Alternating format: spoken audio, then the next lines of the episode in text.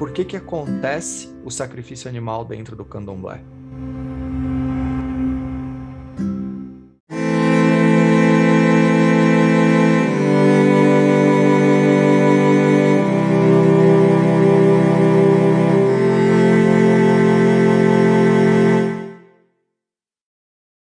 Olá, você acaba de dar o play no podcast Chá da 5, o podcast que tem o propósito de aproximar as pessoas da espiritualidade.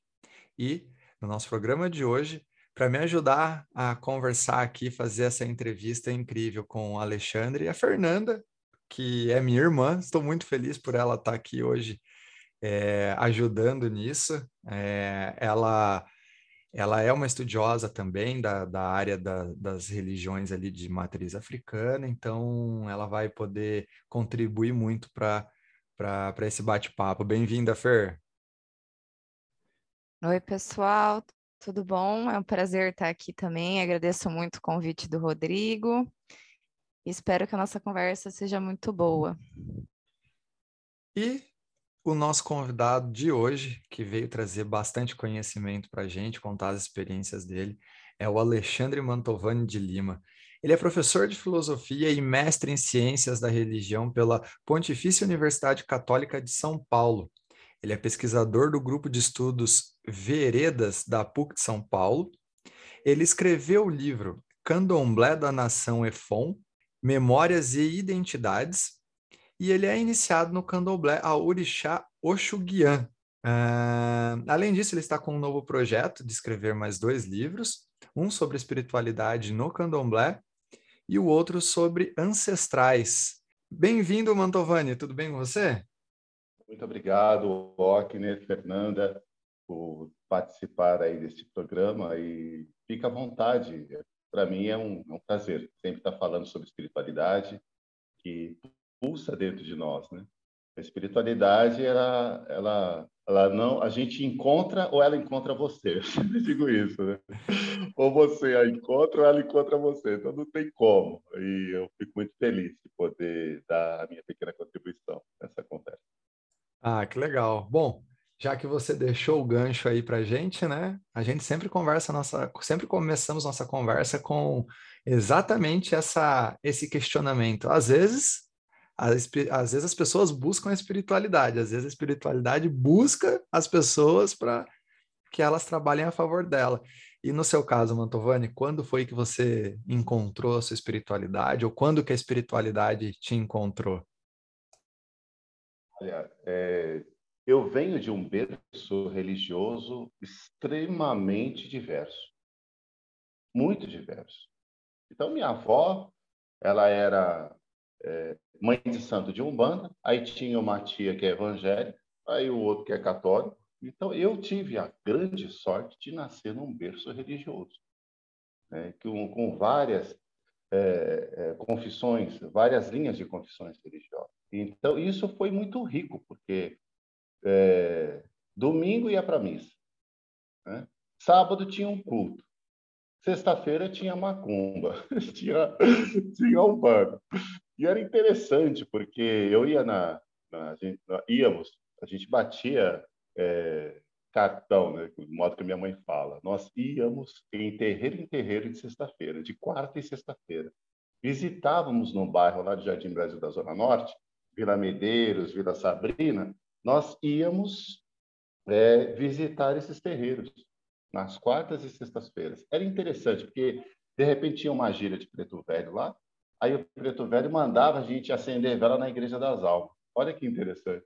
Aí íamos na Igreja das Almas, lá na, pegava o ônibus junto com a minha mãe, ia à missa e acendia vela para as almas santas e benditas na segunda-feira ali na Armênia. E depois tinha minha tia, que tinha é, evangélica, e nós íamos ao culto. Do lado tinha uma vizinha que era do Sheshinouei, né? era do, do culto do budismo e nós brincávamos de esconde-esconde e eles começavam a rezar, né? Aquelas, aqueles, aquelas rezas em japonês, e minha hora, e minha hora, e a gente com, brincando de esconde-esconde, um olhava para o outro, falando, mano, eu estou com medo de ficar aqui. Então, veja como a espiritualidade ela estava é, presente na minha infância. muito presente. O meu avô, por exemplo, a gente tinha essa questão, é, e tem um outro detalhe interessante que eu preciso falar para você, que aí eu acho que a, a espiritualidade me pegou. Não foi eu que peguei, não foi eu que a peguei dentro de casa com toda essa família que gostava de outras religiões. Não, é, tem um outro detalhe. A minha mãe, ela fazia festas de São Cosme e Damião. Todo mês de setembro. Distribuía doces. São Cosme e Damião, se eu não me engano, é, um, é, da, é, do, cató é do católico, né? Católico. São dois médicos que sincretizou na Umbanda como Cosme e Damião. Cosme e Damião e Dom. Né? Então, na minha casa, no, no mês de setembro, dia 27 de setembro, nós fazíamos festas de Cosme e Damião.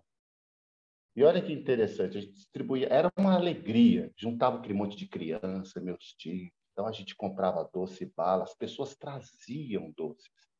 Os vizinhos sabiam que lá em casa nós tínhamos essa tradição de entregar doces, pacotes de doce e fazer bolo para entregar para as crianças. E do lado tinha uma favela, né? uma comunidade, e aí enchia de criança na viela. E a minha mãe, aos sete anos, vestiu, me vestiu com roupinha, me colocou lá uns bereguedex lá no corpo, tal, uns paramentos tal, e eu comecei a passar mal. Eu comecei a ficar gelado, rapaz. E aqueles cantos de umbanda cantando, meu tio incorporado num, num caboclo, aquela coisa toda, eu falei, meu Deus do céu, tô passando mal. E eu comecei a ficar branco, assim, né? Minha mãe falou, vai deitar, se eu não desmaiar aqui. Aí eu percebi que tinha algo estranho com esse negócio de espiritualidade, de espírito, de candomblé. E o outro ponto importante foi que na minha casa lá, nós tínhamos morávamos ao lado da minha avó, e em cima tinha um inquilino e tinha uma baiana, Dona Cleonice, que foi morar lá, que era uma baiana que era do candomblé. Só que nós tínhamos em casa uma resistência com o povo do candomblé. Porque a gente tinha medo. Minha mãe tinha muito medo de candomblé. Por duas razões. Primeiro, histórias de feitiço, que falava que o povo de candomblé gosta de fazer feitiço e macumba. E o segundo, sacrifício de animal. Um tabu muito grande na minha família, o sacrifício de animal. Então, ah, esse negócio de candomblé faz sacrifício de, de bicho. Olha o paradoxo. Meu avô, seu Antônio, minha avó, meu avô e minha avó, minha avó, todo domingo, eu não sei se isso aconteceu na sua família, mas quem está nos ouvindo vai se identificar com isso. A minha avózinha, Dona Maria, ia na granja de manhã, comprava duas granjas, na, ia na granja, comprava duas galinhas e matava lá mesmo em casa, trazia as galinhas vivas e fazia o serviço no fundo do quintal. Entende? Meu avô sacrificava as galinhas lá para fazer o almoço de domingo. E o meu avô tinha uma tradição, todo mês de agosto, ele fazia uma buchada.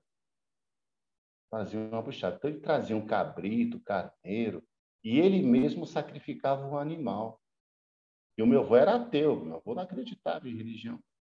Fazia, só que era uma tradição que ele tinha de sacrificar o bicho e juntava aquela mulherada para virar tripa, e as vizinhanças todas iam comer a buchada e sobrava e dava para as pessoas. Era uma isso tem muito a ver com o candomblé. E isso não eu, eu, isso não, não, eu não achava muito coerente a gente criticar o candomblé porque tem sacrifício de animais e, ao mesmo tempo, a gente sacrifica em casa frango, a galinha, o, o cabrito ou o carneiro para poder fazer a puxada. Né? Então, e uma das coisas que mais me chamava a atenção com relação ao candomblé era ver aquele povo de branco.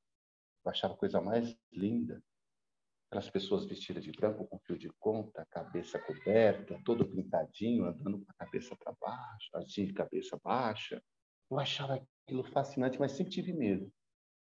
Sempre tive muito medo, mas queria entender isso. Mas nunca tive a oportunidade de conhecer uma pessoa do candomblé e falar e perguntar: "Eu, vem cá, como que é esse negócio de candomblé aí?" E o que, que acontece? Durante um tempo, eu fiquei com essa pergunta, com esse questionamento sobre o candomblé, porque era tabu em casa. Você pode ir para qualquer religião, menos para o candomblé. E, eu, assim, mas por? E em que momento daí que, que você que você ficou com esse tabu? Você ficou com essa dúvida, esse questionamento, mas quando é, que foi que você foi para o candomblé mesmo? Que você. Ou porque hoje você é candomblecista, né? Hoje eu sou candomblecista, mas aconteceu uma coisa antes que fez eu não pisar mais no candomblé. Eu fui num. Eu quis conhecer, eu sou desobediente. É, eu, eu sou muito desobediente. Eu quero ver para crer. Qual é o problema? Eu não tinha ido num terreiro de candomblé. Eu falei, pois eu vou no terreiro de candomblé. Eu, fui, eu dei a sorte de trabalhar numa farmácia, porque eu comecei a trabalhar em farmácia. E o dono, a dona da farmácia, foi num jogar búzio num pai de santo. Aí ela falou assim, Alex, me chamava de Alex. Alex, eu fui num, lugar tal, que é candomblé. Eu falei, eu quero ir nesse lugar aí. Eu quero ir. Você me leva? Eu falei, levo. Vai ter uma festa lá tal. Fui. Ókner do céu. Foi a primeira vez que eu pisei numa casa de candomblé. E justamente numa festa de Oxalá que é do meu santo. E, e mas, por, eu... mas quando você fala assim, porque justamente numa festa de Oxalá, a festa de Oxalá ela tem algum, alguma coisa mais, mais forte? Para quem é de Oxalá é um problema, quem é de Oxalá. Porque é o seu santo. Quem é de Xangô, vai numa fogueira de Xangô, passa muito, pode passar muito mal, né? Quem é de Omolu e vai no Olubagé, na festa específica deste orixá, ele vai, o orixá vai querer se manifestar. E o que, que aconteceu? Começou o toque, tum, tum, tum, pá, tum, tum, tum, pá, pá, tum. começou um ritmo lá e o meu coração começou a sair pela boca. Meu coração começou a bater, eu falei, meu Deus do céu, por que, que eu vim nesse lugar, meu Deus do céu? Não era para estar aqui, gente. Bem que a minha mãe falou. E eu comecei a me tremer, eu comecei a ficar gelado. Pum, caí. Fui levado para uma sala, a mulher estava com assim. Falou assim, moço, menino, você é do Oxalá, né? Você precisa fazer santo, viu? Um dia você vai ter que fazer santo. Eu falei, tá, mesmo. Nunca mais quis pisar numa casa de candomblé. Daquele dia eu falei, eu não entro mais aqui porque tem um treco dentro de mim que eu não quero que se manifeste. Eu estava me sentindo, parecia um exorcista, meu amigo. Sabe quando tem alguma coisa dentro de você que você não sabe o que é que está tá ali dentro de você? Eu falei, não, não quero isso não. Não é de Deus, não. Vou para a igreja, meu amigo. Fui para a igreja. Foi aí que eu fui para o seminário entendeu? Aí comecei a frequentar muito encontro de jovens, aquela coisa toda. Aí me apaixonei pela igreja, aí conheci um padre muito gente boa, muito legal, da teologia da libertação e tal. Eu fiquei um pouco encantado com essa ideia da teologia da libertação. Ele me deu, deu para mim uns livros para eu poder estudar, que era do Leonardo Boff. Eu estudei alguns livros do Leonardo Boff. Fiquei encantado com Frei Beto, com as leituras do Frei Beto, de alguns teólogos. Achei muito interessante e falei: vou ser padre, quero ser padre, vou estudar para ser padre. Entrei no seminário. Foi lá que eu conheci o Alexandre, Alexandre Ferreira. Né? Conheci o Pedro. Aí saí do, do, do seminário de filosofia, né, de, da Arquidiocese, e fui para os dominicanos. Fui lá para os dominicanos. Só que nesse período que eu estava lá no seminário, o meu professor de filosofia, de epistemologia, professor de filosofia, Enio Brito, que hoje é meu orientador, foi meu orientador do meu mestrado, ele deu um livro para a gente estudar que se chama Axé Madonna Aquiropita, que é um estudo muito interessante dos italianos e dos pretos lá no Bexiga. Né? O cachorro está latindo, é uma maluquice aqui, viu? você me perdoa, me desculpe, que aqui é uma terrível. Assim. E aí, o que, que acontece? É, ele deu esse. Ele falou assim: Mantovani, você precisa fazer uma pesquisa de campo. Eu falei: Pois eu vou fazer uma pesquisa. Vai lá na igreja, no mês de maio, vai ver uma missa afro. Falei: Caraca, vou ver missa afro. Né? me safo. Vou lá, tem isso, vamos ver. Eu li o livro, achei muito interessante, que falava dos africanos, fazia umas menções sobre orixá. Eu falei, olha que interessante, vou lá. Fui. Quando eu pisei na igreja, eu vi aquelas mulheres bonitas, né? todas muito bem arrumadas, muito bem vestidas, com aquele um cheiro diferente. Né? Cheiro de folha misturado com dendê no ofertório. E o tabaco comendo frouxo lá, tum, tum, tá, tá, tum, no ofertório lá, tocando tabaco, e aquilo começou a me arrepiar de novo. Eu falei, meu Deus, será que eu vou desmaiar aqui de novo, mano? Caramba, tá, tá muito esquisito esse negócio. E comecei a tocar lá, um sorriso, tum, tum, um abraço negro. E começaram a cantar lá no ofertório, ah, felicidade. E rolando a tabaco, comendo, e o meu corpo me arrepiando. E eu arrepiando. Falei, caramba, eu tenho alguma coisa com essa religião mesmo. Porque essa, essa religião me arrepia, eu sinto na pele no meu corpo alguma coisa estranha. Toca esse esse atabaque aí, eu sinto um negócio estranho. E misturava o cheiro do dendê, da comida, aquilo me remeteu ao passado lá, quando eu caí, quando eu passei mal, quando eu caí naquele naquele terreiro do Pai Doda, pela primeira vez eu fui no terreiro de um chamado Pai Doda de Ossandaré. E aí, meu irmão, eu falei, eu preciso resolver esse problema. Eu quero saber por que, que isso mexe comigo. Foi aí que eu caí de cabeça nas literaturas africanas. Quando eu caí de cabeça na literatura africana, eu descobri uma nova cosmopercepção de mundo. Aí eu fui buscar pesquisadores, Só estudiosos. fazendo uma, uma, uma aspas aqui, o que, que você chama de Cosmo, como que é? Cosmopercepção, porque a gente tem o cosmovisão. Né? É. A, nossa, a nossa educação ela é fundamentada na, cosmo, na cosmovisão de mundo. Então, nós temos um, um pensamento estruturado no judaico grego cristão. Né? Todo o nosso pensamento ele vem do grego, latim, judaico, cristão, europeu. Essa é a visão de mundo que a gente aprende lá da escola, desde a infância, até o conceito de amor. O conceito de amor e paixão é um conceito grego. Amor eros, amor HP, tá? Então, todo o nosso conceito de mental, de estrutura de visão de mundo, ela é cosmovisão greco-romana, judaico-cristã, eurocêntrica. Né? Muito bem eu descobri uma outra percepção, uma outra visão de mundo, uma outro tipo de literatura. Eu achava que o candomblé cultuava deuses. Não, quem cultua deuses são os gregos, ou a Marvel. Né?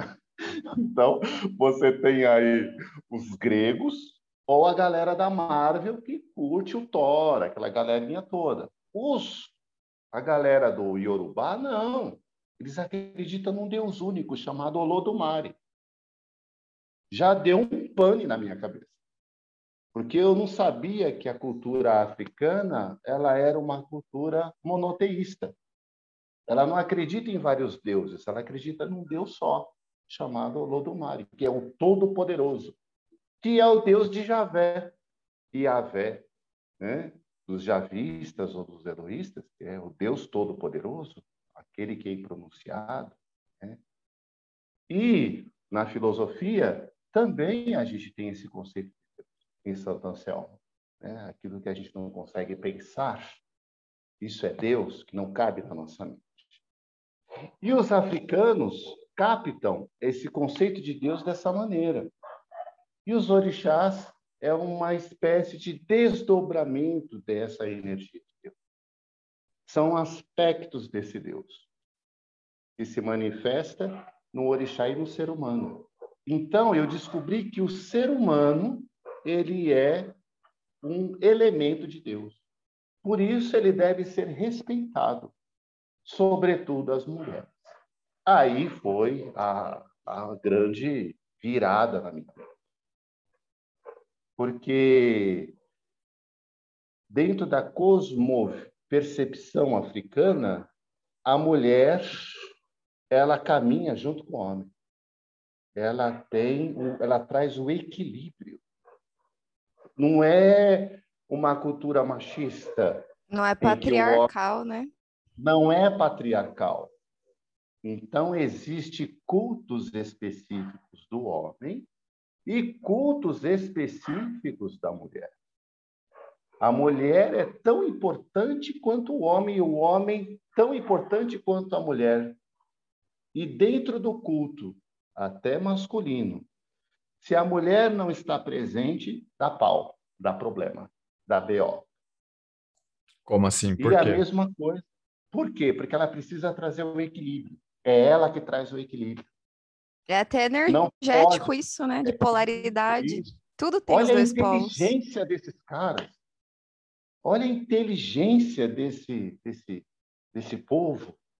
Um povo que tem um conhecimento que não chega nas escolas e não chega dentro da, das outras religiões. Né? Então, é, é, eu descobri que o, o, o culto do candomblé, a cosmopercepção que a gente capta através dos itãs e das histórias, você tem a todo momento esse equilíbrio entre o masculino e o feminino. Isso me encantou, me encantou demais. Tanto é que é, você vê constantemente nas histórias míticas e nos itãs a mulher é, é, tomando o poder. Os homens vão lá pegar o poder, a mulher vai lá e ó, não, não vai pegar, vamos dividir isso aqui. Né? Então, constantemente a gente vê isso no candomblé. E eu acho isso, achei isso muito incrível, muito bonito.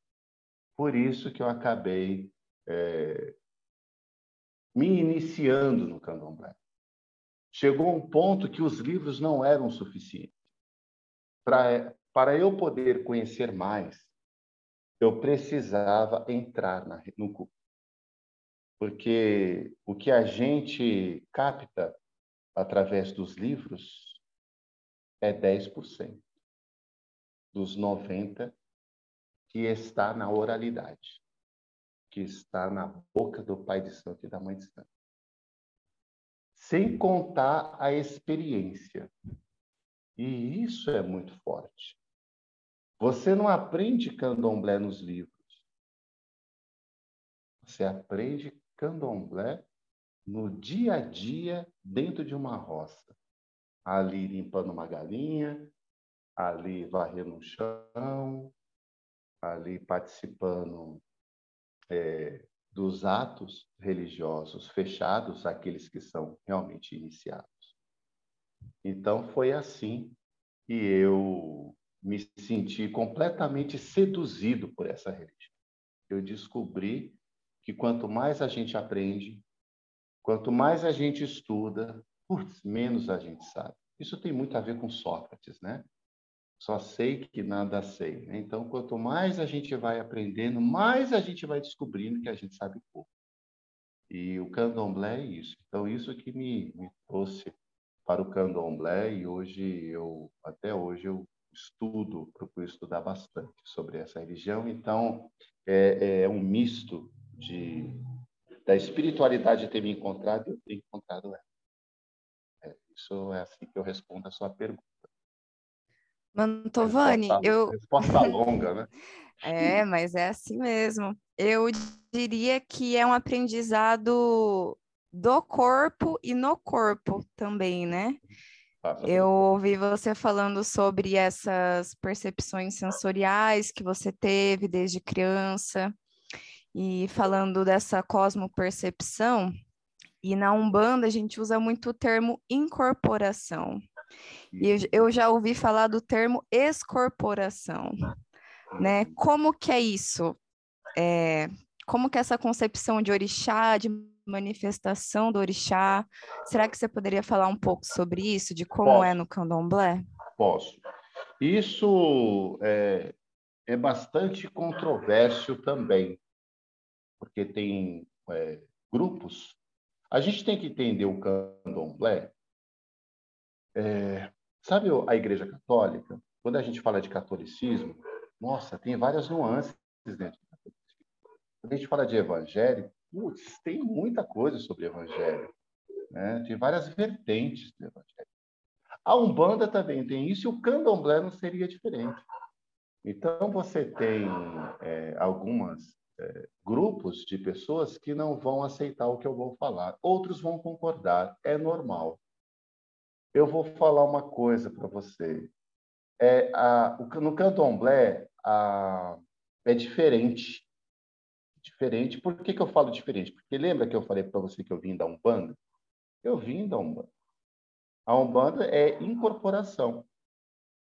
Incorpora, a entidade incorpora em você, né? ou em termos mais é, sofisticados, na, na, dentro da fala espírita, é, há uma ligação entre o seu perispírito e o seu e o espírito daquela entidade. E aí você consegue, né, a entidade consegue se manifestar em você. E eu já vi isso, eu já vi uma pessoa incorporada numa entidade que tomou quatro garrafas de 51 e a pessoa não bebia, não toma cachaça. Mas eu vi a pessoa tomar quatro garrafas de cachaça.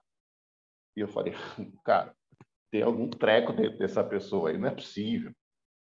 Eu vi o meu tio colocar pólvora na mão, tacar fogo e não queimar a mão dele. Eu vi, eu vi. Não estou falando. Eu não estou disse, não estou falando que alguém viu isso. Eu estou falando o que eu vi. Eu vi o meu tio trabalhar numa entidade é, em cima de cacos de vidro e não furar o pé e nem sair sangue. Eu vi isso. Eu, não, eu atribuo isso a uma incorporação, a uma entidade que toma aquela pessoa a tal ponto que a pessoa ela fica tomada e, e não fica a pessoa ali, não sei se ela sente, se ela não sente, mas eu não teria coragem, por exemplo, de pisar numa brasa incandescente. Eu não faria isso. Mas aquele ser virado naquele, naquela entidade faz isso. Eu não sou doido. Eu vou queimar meu pé. Eu não faço isso. Mas tem gente que consegue fazer. Isso existe, essa incorporação. No candomblé, eu chamo de transe. Eu aprendi que nós temos um transe. Esse transe, ele acontece de dentro para fora, não de fora para dentro. Então, você tem a incorporação que é de fora para dentro, de fora para dentro. Então, você tem o espírito que toma o seu corpo. O transe é diferente. É algo que já está dentro de você e você vai sentindo uma vibração, ou você vai ficando com sono. No meu caso, é isso que eu sinto. Quando eu sei que eu estou no transe, eu vou virar de santo, eu começo a ficar gelado, completamente gelado. E eu vou ficando com muito sono. E aí o orixá me pega. Em algumas ocasiões eu choro.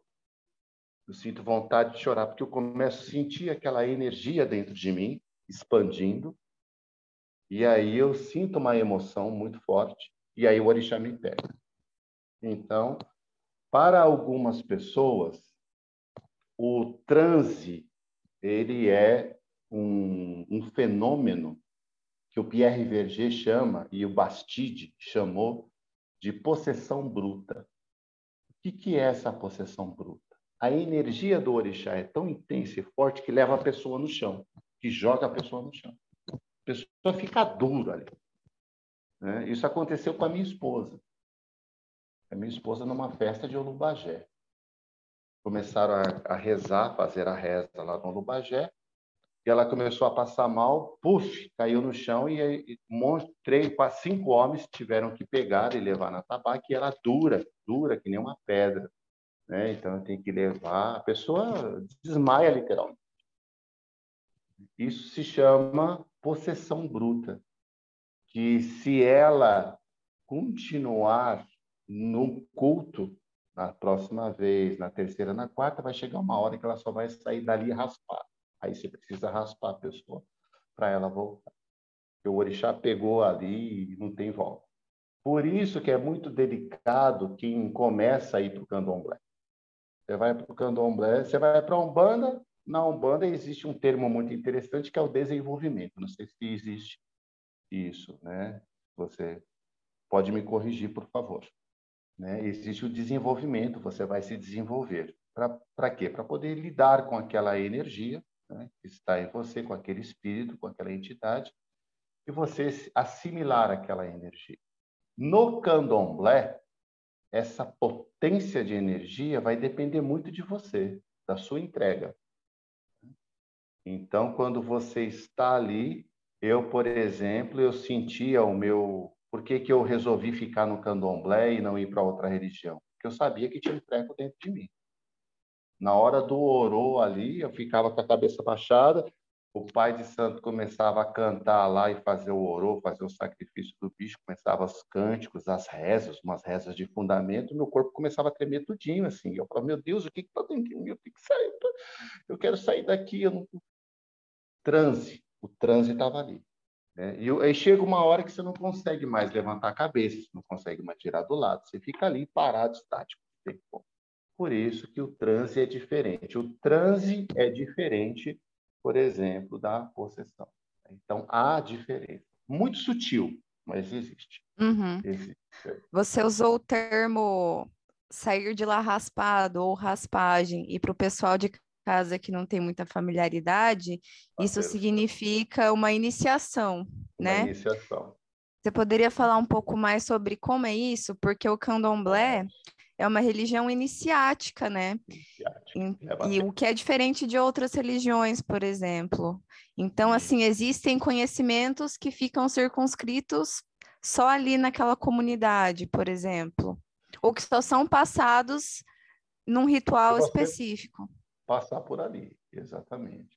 Por que, que eu chegou uma hora que eu, os livros não eram suficientes? Justamente por causa disso. Falei, mas eu quero ver isso de perto. Eu quero entender. Eu li sobre iniciação nesse livro aqui. Mas o que, as pessoas sentem? Qual é o sentimento que está rolando ali na hora? Por que, que as pessoas se, se emocionam? É aí que entra o processo iniciático. Então, quando você entra numa casa de candomblé, você entra como abiã, que, que é um abiã? É aquela pessoa que é que vai aprender as primeiras coisas do candomblé. Vai aprender que água se chama omim, que sal se chama oió, ió, ió, né? Que faca se chama obé, e você não entrega. Na nossa casa, a gente entrega uma faca na mão de uma pessoa. Dentro da casa de candomblé, a gente não entrega a faca na mão de uma pessoa. A gente coloca ou no chão ou coloca na, na, na bancada ali. Você nunca entrega direto na mão de uma pessoa. Essas etiquetas você vai aprender. Né? Então você vai levar mais ou menos um ano, que é importante. Eu fiquei dois anos, né? porque eu era muito desconfiado. Né?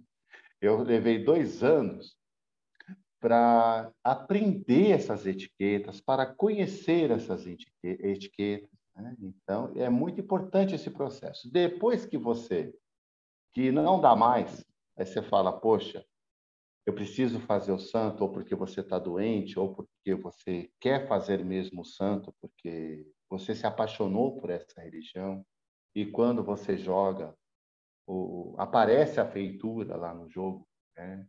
Então, o orixá quer ser feito na sua cabeça. Então, vamos fazer o santo, vamos fazer o orixá. Você vai ser Iaô. Você vai passar todo por um processo de, de culto antes de ser iniciado, que leva mais ou menos 21 dias, 21, 28 dias, para você tirar o ebó, fazer uma limpeza, dar comida à cabeça, né, que se chama bori.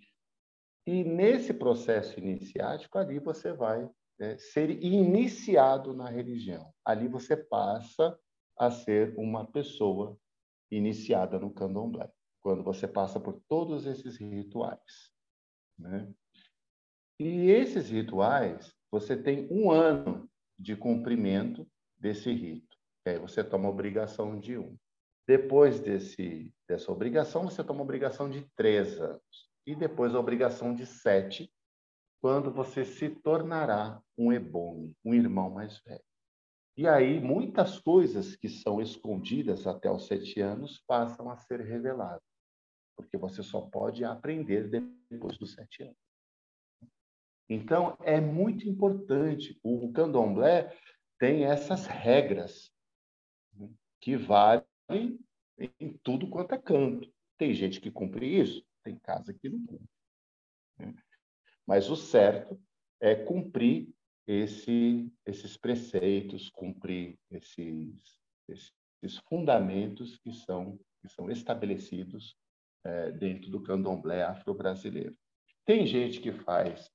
É, ah, eu sou do candomblé, mas eu fui feito em sete dias. Ah, eu sou do candomblé, mas eu fui feito em três. É, tudo bem. A gente respeita, a gente escuta. Mas quem passou pelos rituais, pelos preceitos de 21 dias, sabe que não dá tempo. Nem em sete dias você não consegue nem tirar todo o ebó e fazer um bonito pessoa. Então, existem regras. Por isso que o candomblé é muito amplo nesse sentido. E o aprendizado, ele é constante. O aprendizado é, é constante. Então, você está sempre aprendendo com o mais velho, né? Chega lá um abião, você já é Iaô, você também vai ajudar aquele abião a entender algumas coisas. Ô, oh, irmão, não pode assobiar aqui, não. Ah, não pode? Não, não pode. Não pode porque existe um itam, existe um fundamento que é uma afronta. Né? Você não pode... Isso é um desrespeito a Exu. Ah, tá. Agora eu entendi.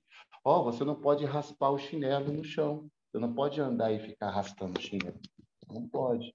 Oh, você não pode pegar lixo com a mão. Tem que pegar com a pá. Ah, mas eu pego em casa. É, mas aqui não pode.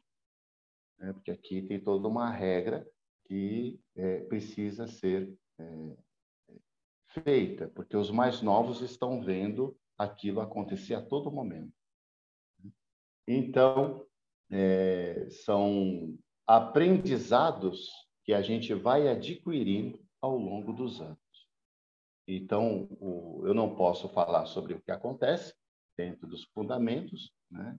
e isso é segredo de candomblé, mas é uma religião iniciática. É uma religião iniciática que leva tempo, tempo e aprendizado e presença. É o candomblé é, o, o Bom Vini, é, que é um autor que eu estudei, que eu coloquei na minha pesquisa, ele fala sobre a questão da vivência. É o vivido, o vivido que vai formar você. A capacidade de você estar numa casa e você aprender o cântico. Né? Você vai aprender um cântico. Ô, irmão, por que, que você canta desse jeito? Ah, eu canto desse jeito porque esse cântico fala assim, assim, assim, meu pai me ensinou desse jeito. Olha que legal.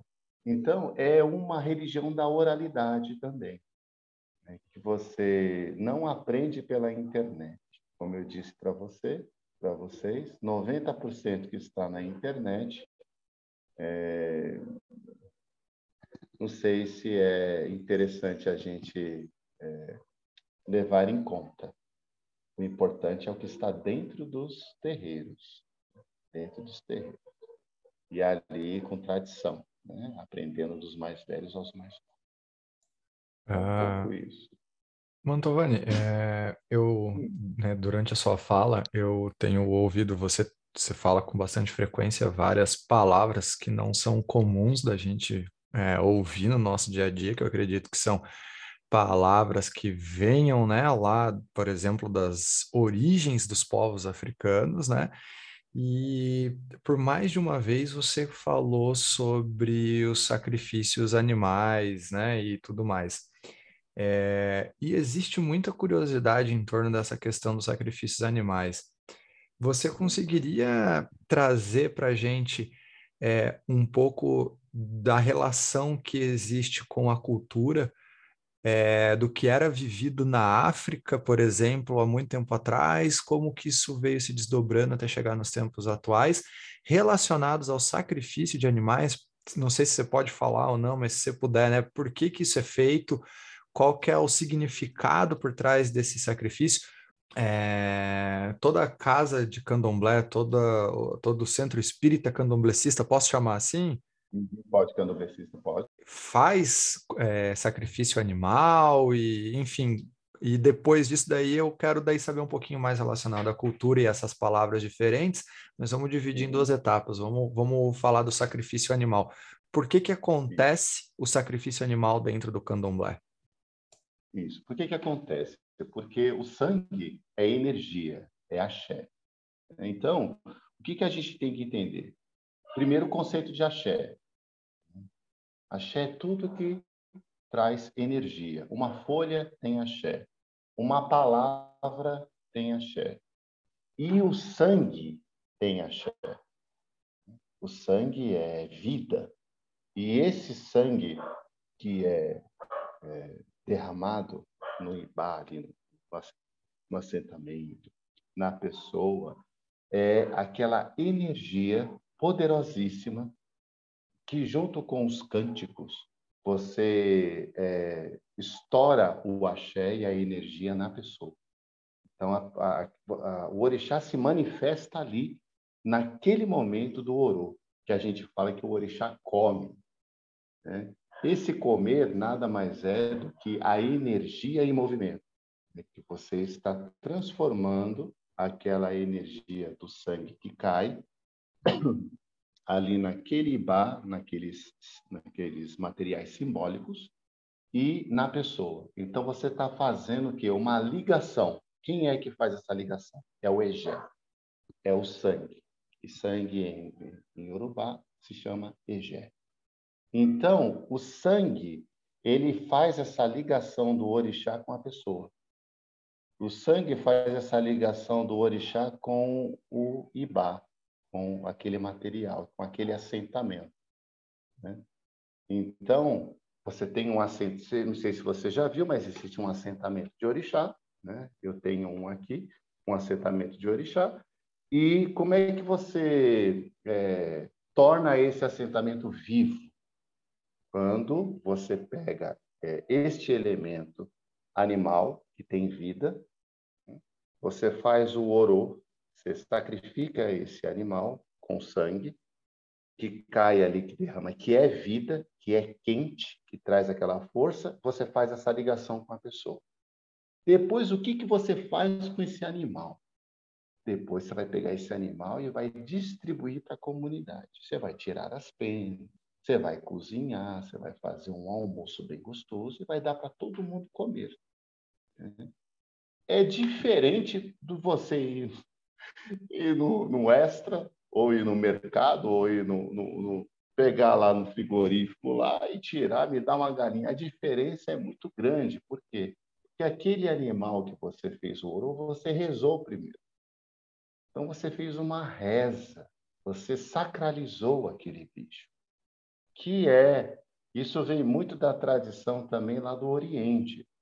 Então você lembra lá que que Abraão, Isaac, vai ser sacrificado. Né? E ele sacrifica um cabrito no lugar do filho. Em algumas regiões na África, você tem até sacrifício de pessoas humanas. E não é diferente do Brasil, quando nós tínhamos os povos indígenas que comia a carne do guerreiro.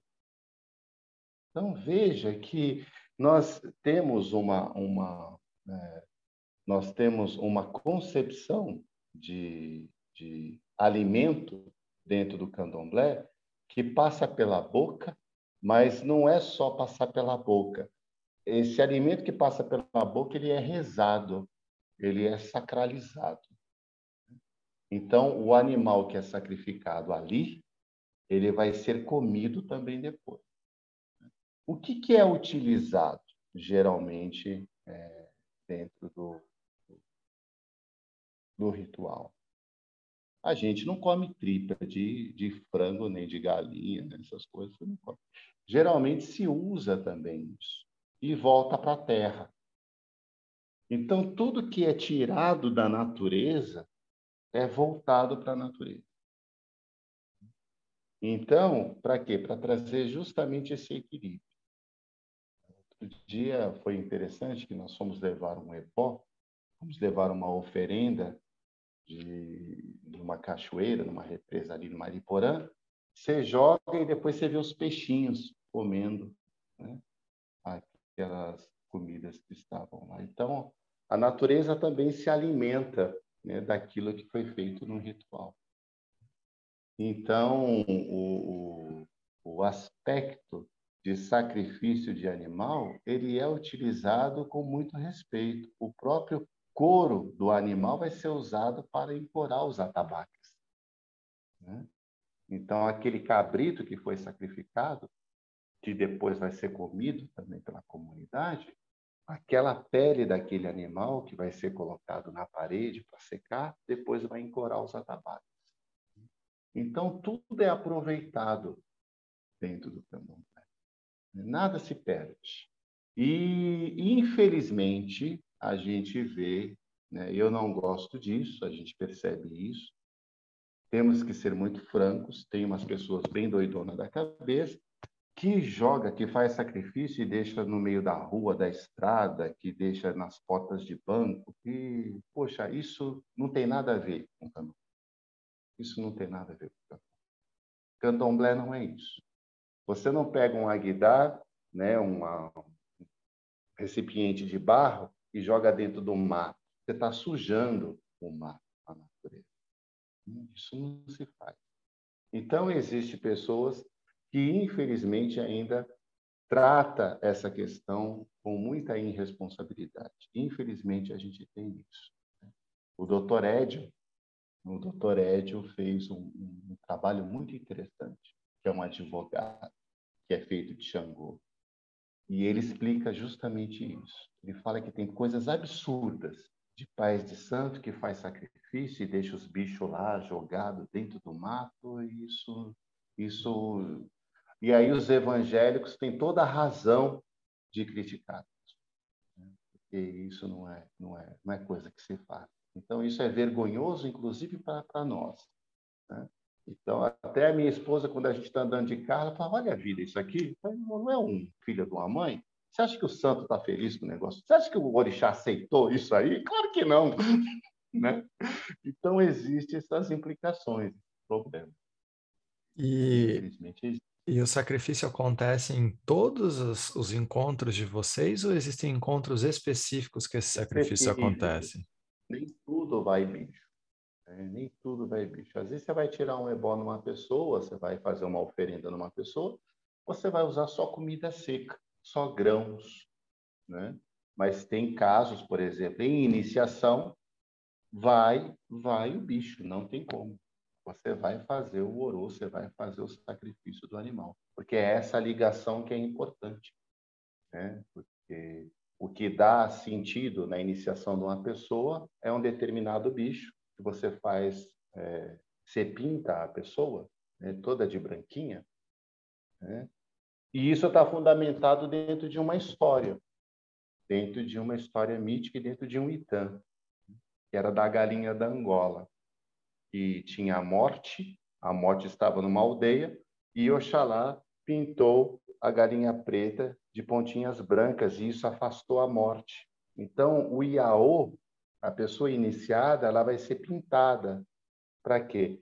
Para afastar as coisas ruins dela. Então, tudo tem um sentido. E essa galinha da Angola é muito importante dentro da iniciação. E, então, vocês usam galinha da Angola, não é qualquer galinha? Não, não usa só galinha da Angola, usa vários bichos, uhum. né? usa muitos outros bichos, mas o importante dentro de uma iniciação é a galinha da Angola. A galinha da Angola é fundamental, né? porque é ela que traz o fundamento da iniciação deste, deste iniciado. E aí você comentou com a gente, né, essa, essa história que, que da galinha da Angola e isso se conecta com o passado lá atrás na África, né?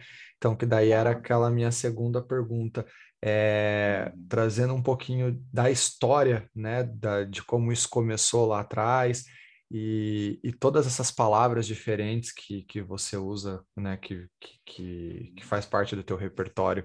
É, conta um pouquinho para a gente, então, como que foi é, essa origem lá atrás, é, essas lendas, como que tudo isso se desenrolou até chegar no que a gente conhece hoje. Então, o que, que a gente tem, é, Ockner? Ó, o que, que a gente precisa entender? O candomblé é uma religião brasileira. Ele não é uma religião africana. Né? O, existe na África culto africano, culto aos orixás. Então, cada região, você tinha um culto específico. Né? Então, a Belcotá, nós temos lá o culto de Emanjá.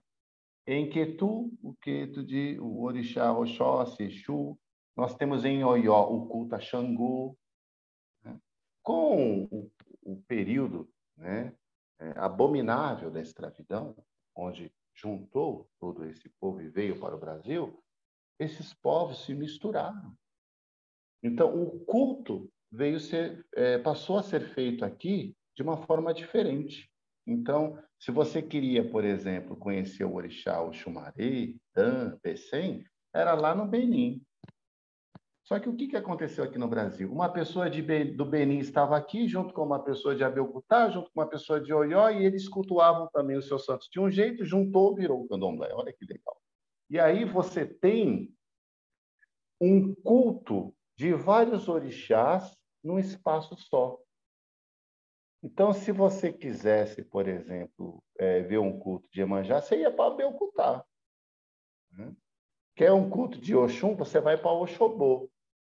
Só que aqui no Brasil, a grande beleza do Brasil foi o quê? Foi essas pessoas que vieram desses, desses estados, desses países diferentes, e o continente africano é muito grande, então você tem gente na Nigéria, gente do Benin, e dentro desses, desses países você tem as cidades, por exemplo, a cidade que eu estudo é a cidade de Equiti, vem para Salvador, e eles trazem o culto de Oxum e um orixá chamado Oloto, a minha nação é a única nação que cultua Oloto. Né? Então, se junta com outro povo da Casa Branca, se junta com o povo do Cantuá e vai se juntando e vai e aí você tem o quê? Você tem o candomblé. E o que é esse candomblé? É esse culto diversificado com vários orixás, né, que você coloca numa sala, por exemplo, você coloca o Obaluaê, você coloca o Sangue, você coloca o Euá. Que, que a gente precisa entender com relação ao sacrifício, né, usoroso? A gente não sabe especificamente quando isso começou, porque sacrifício de animal sempre existiu. Haja visto lá no tempo abraâmico. Né? Já existia o sacrifício do animal. Então a gente não sabe quando isso começou, mas sabemos, mas sabemos com certeza que para se fazer um culto ao orixá Exu, você sacrificava ali um cabrito, um bode, esse orixá. Né? E aí, qual é o interessante? Dentro do processo de sacrificar esse bicho, você vai tirar a cabeça do bicho, vai colocar ali, tal, aquela coisa toda. Quem é de outra religião, quem é estrangeiro e europeu, vai achar que aquilo é um culto ao Beuzebu, ao diabo, ao demônio. Você está vendo como que as coisas vão se construindo no imaginário das pessoas? Então, é, é assim que vai surgindo é, esse, o, inclusive o preconceito. Né? Então, se você vai, por exemplo, numa casa de candomblé e você vê a casa de Exu com dois chifres em cima, a primeira impressão que as pessoas que não é do candomblé vai falar é assim, isso aqui é casa do demônio, é casa do diabo, olha os dois chifres. Mas não sabe que aquilo é um ritual onde aquele chifre representa o ouro do animal, o axé do animal foi colocado ali e aquela comida foi partida. Então, é, é muito delicado. É, por isso que as religiões de matriz africana ainda continuam sendo muito perseguidas por falta de conhecimento e por falta de saber. As pessoas não são preconceituosas por maldade. Não, não é maldade. É por falta de conhecimento. Porque se conhecesse, não faria isso. Né? A, mi, o meu, a minha mãe era preconceituosa. Ela achava que todo mundo no candomblé era macumbeiro, feiticeiro. Depois ela entendeu que não. Né? Que tinha muitas pessoas que faziam cura. Que tinha muita gente que passava uma pipoca numa pessoa, a pessoa ficava boa e curada. Que não era só magia para fazer o mal a alguém. Né? E tem muita gente que vai ao candomblé que está de cama e que se levanta. Então, isso é, é, é interessante também a gente descobrir e aprender. Mas isso é com o tempo, é conversando. Por isso que esse trabalho seu é muito rico, porque atinge pessoas que muitas vezes acabam sendo enganadas, porque existe muita bobagem, gente que se aproveita disso também. Mas, por outro lado, você tem o esclarecimento. Né? O esclarecimento. Eu lembro que quando eu contei a, o episódio de que o meu avô fazia o sacrifício do carneiro para fazer buchada para a família inteira, o meu amigo falou assim: Putz, rapaz, meu avô não fazia a mesma coisa, eu nunca parei para pensar nisso. E nem por isso ele era macumbeiro, nem por isso ele era do diabo. Então, a, a nossa religião do candomblé é uma religião que passa muito pela boca. Então, o sacrifício do animal está muito presente, mas sempre com muito respeito. Uh, e eu acho que um pouco disso, uh, claro, a ignorância acho que é a mãe de toda, ou né, pelo menos parte da, da maldade que existe no mundo, né? É, e por pura é, desconhecimento as pessoas acabam, né, que nem você falou, criando histórias e julgando a partir daquilo que ela ouviu, não do que ela ouviu, viveu e, e assim por diante. É, e, de fato, acho muito importante que a gente esclareça todas essas coisas. É, até porque é, eu acredito, e daí me corrija se eu estiver errado, eu acho que tanto o candomblé quanto a umbanda é, são religiões que são cultuadas tradição a tradição, né? Você não tem um livro que rege, como a Bíblia rege uh, ali o, ao catolicismo, o evangelho, os evangélicos e tudo mais. É, da mesma forma como, por exemplo, o Espiritismo tem lá os, o, a literatura do uh, Allan Kardec e, e, assim por diante, né? As, as religiões, isso, as religiões de matriz africana, elas são passadas tradição por tradição, né? Ou o candomblé é diferente Pela da oralidade. Isso. É, a candomblé não é diferente do, do, da Umbanda nesse aspecto, né? Não, então a Umbanda ela tem mais essa, essa ela tem um pouco essa essa aproximação do catolicismo com o espiritismo, que é muito interessante. Né?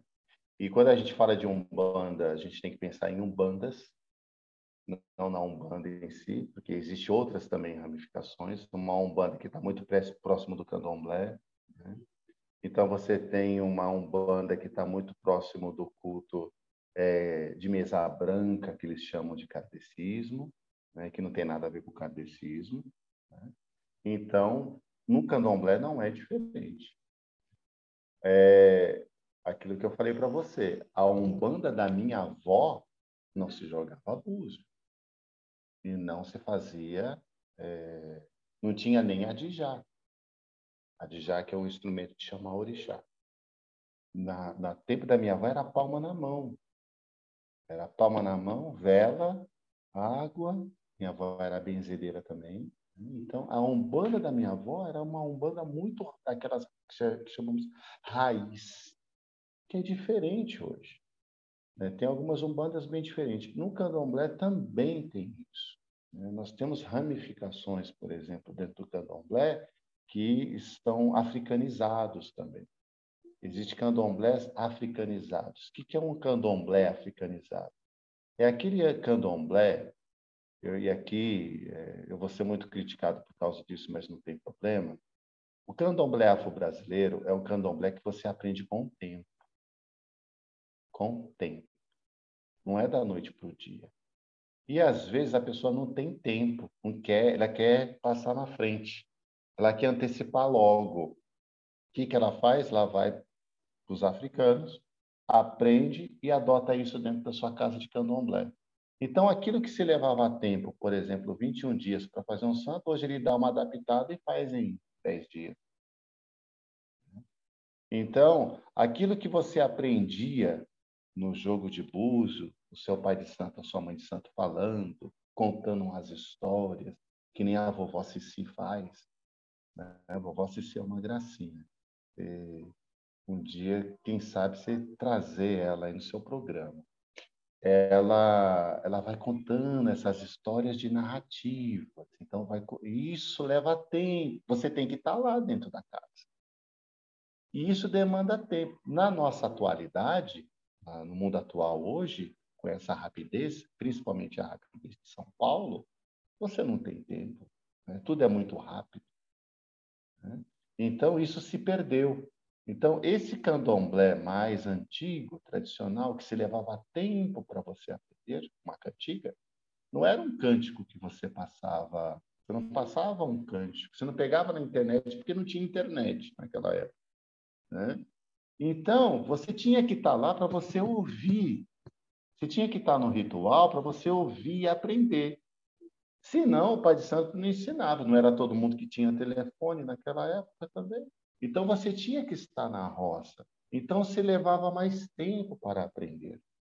Hoje em dia, com a internet, hoje você digita qualquer coisa, aparece, inclusive feitura de pessoas. Né? Então, isso é muito delicado. Então, é, inclusive, assim, a gente respeita algumas pessoas que expõem as suas festas de candomblé na, nos vídeos. Isso quebra toda a expectativa de um IAU. O que é um IAU? uma pessoa que vai se iniciar. Hoje você chega com... Naquela época, entrava um IAU para fazer santo, ele não sabia nada o que ia acontecer. Hoje, né, quando eu tiver a minha casa de candomblé aí, que estou para montar, eu vou chegar, eu vou, o Iaô já vai vir até com o santo. Ele vai falar assim, olha, eu sou desse santo, eu quero ser fazer. Ah, é interessante. Você vai, mas não aqui, você vai em outro lugar. Ah, eu preciso, eu quero fazer santo. Olha, eu estou com dinheiro aqui, mas eu quero fazer santo em seis meses. Ah, é? Em seis meses. Parabéns. Você pode procurar um outro lugar. E aqui você tem que ficar no mínimo um ano para aprender, para conhecer, para ouvir, lavar uma louça, limpar um chão. Né? Tem gente que vai ficar na casa e vai achar isso o máximo. Tem gente que não, que não vai ficar. E aí vai em algumas casas de candomblé e vai abrir precedente para essa pessoa. Essa pessoa tem dinheiro, então ela vai pagar, ela vai fazer o sangue. E eu sou feito de sangue. Tá bom, você é feito de santo. Mas o que, que você aprendeu? Né? Então, o candomblé ele passa por essa vivência, esse período de experiência, é muito importante. Mantovani, é, como a gente falou lá no comecinho, tem assunto pra caramba. Gostaria muito. de continuar mais, é, mas estamos chegando ao fim para não ficar um episódio muito longo. É, então, se você pudesse intuir uma mensagem agora que tivesse é, todas essas características, né? Que, que é uma mensagem aí candomblecista, que mensagem seria essa para quem nos ouve? Ah, é, procure fazer o, o seu melhor você tem que fazer o seu melhor em tudo. E se você está dentro de uma casa de candomblé, você está lá para aprender. Aprender. Tem coisa errada lá? Observe, fica com a boca fechada. É a melhor coisa. Então, dentro de uma casa de candomblé, um candomblecista não perde. Não perde em fazer o silêncio. Aprender a ouvir, escutar e internalizar essa energia do orixá dentro da vida dele. E saber que ele está ali aprendendo, aprendendo, não sabe tudo. Eu não sei nada perto do que eu tenho para aprender do candomblé. Tem muita coisa para aprender do candomblé. Às vezes eu fico, eu, eu converso com com um senhor que tem uma bagagem de conhecimento de cânticos que eu falo, meu Deus, como esse homem sabe. Como esse homem viveu. E aí, a gente tem que calçar mesmo a sandália da humildade, falar assim, puxa, eu tenho, eu estou aprendendo, talvez eu não chegue ali nunca, porque ali levou tempo, levou humildade, então a gente tem que aprender a, a ouvir no candomblé, escutar né? e estar aberto, aberto a receber uma chamada de atenção, estar aberto, a estar sempre disposto a ajudar as pessoas, né? ajudar alguém. Porque a energia do orixá é uma energia que te traz a felicidade, nunca tristeza. Te traz o bem. Né? Se fizer isso, você está no caminho certo. Por que, que eu estou no candomblé? Porque todo dia eu me esforço para ser uma pessoa boa. Todos os dias. E o candomblé eu tenho que ser do candomblé não é quando eu estou lá na roça, é todos os dias. Então, quando eu estou na escola dando aula, quando eu estou aqui em casa com a minha esposa e meus filhos, quando eu encontro um amigo na rua, o orixá está dentro de mim. Né? E eu tenho que aprender. Né? Olhar uma pessoa como uma pessoa divina, que esse é o segredo do candomblé. Você olhar uma pessoa porque a pessoa traz um orixá incrível chamado Ori. Né? Esse orixá Ori é o orixá individual de cada ser humano. É uma partícula de Deus que eu estou vendo agora. Né? O, o Ockner é um pedaço desse Deus, então eu tenho que respeitá-lo, assim como a Fernanda. As, a pior pessoa do mundo, eu ainda tenho que respeitá-lo, mesmo que ele não me respeite. É, esse é um caminho que o Orixá trouxe para mim, tem, tem trazido para mim, e eu me esforço a cada dia para fazer isso, para colocar em prática. E eu espero que é, o pouco que eu pude falar aqui possa, possa chegar até vocês com, com muito carinho e, e, a gente um dia poder voltar a, a bater esse papo. Para mim foi muito bom. Com toda certeza, já fica o convite. Espero trazer você de novo, espero que você aceite voltar. E aí a gente conversa um pouco mais, fala sobre mais coisas, porque certamente tem bastante coisa a mais para a gente poder falar. Mas por hora é isso. Fica aqui minha gratidão pelo seu tempo, pelo conhecimento, por né, ter compartilhado tudo isso conosco. E até a próxima. Até a próxima. Muito obrigado, Fernanda. E obrigado, Tudo de bom.